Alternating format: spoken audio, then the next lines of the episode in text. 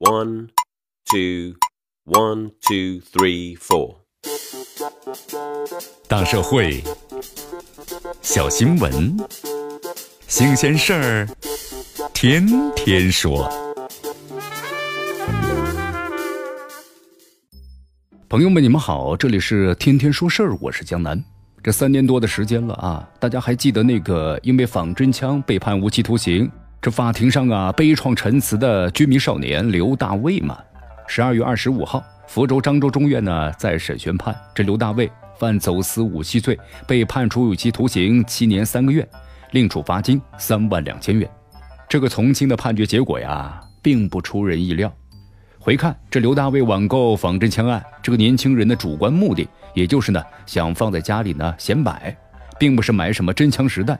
这登录的台湾网购平台呀，在咱们大陆呢也可以正常访问。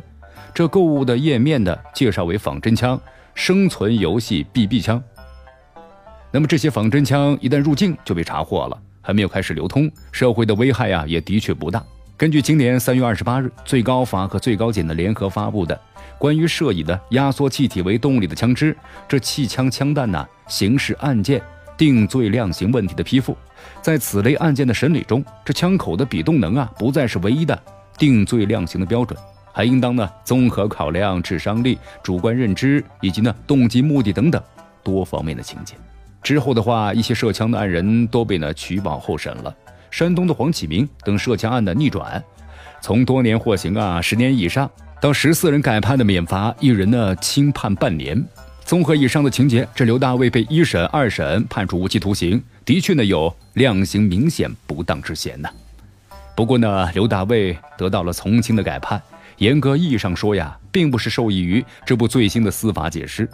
根据二零零一年两高关于呢适用刑事司法解释时间效力问题的规定，那么对于在司法解释施行之前已经办结的案件，按照当时的法律和司法解释，认定事实和适用法律没有错误的。就不再变动了。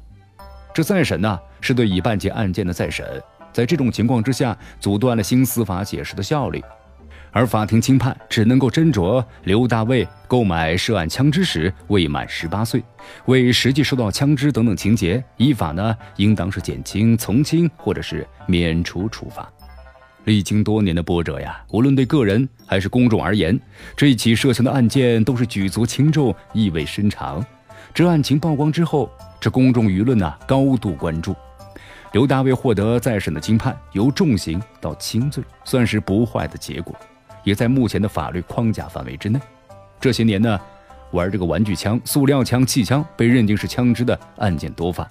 这些涉案的枪支啊，致伤力较低，追究刑事责任呢，以及裁量刑罚，不仅是背离公众的常识认知，也违背了罪责刑相适应原则的要求。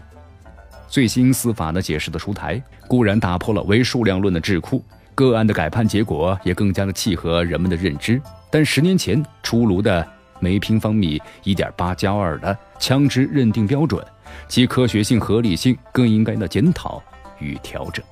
亡羊补牢，有时未晚。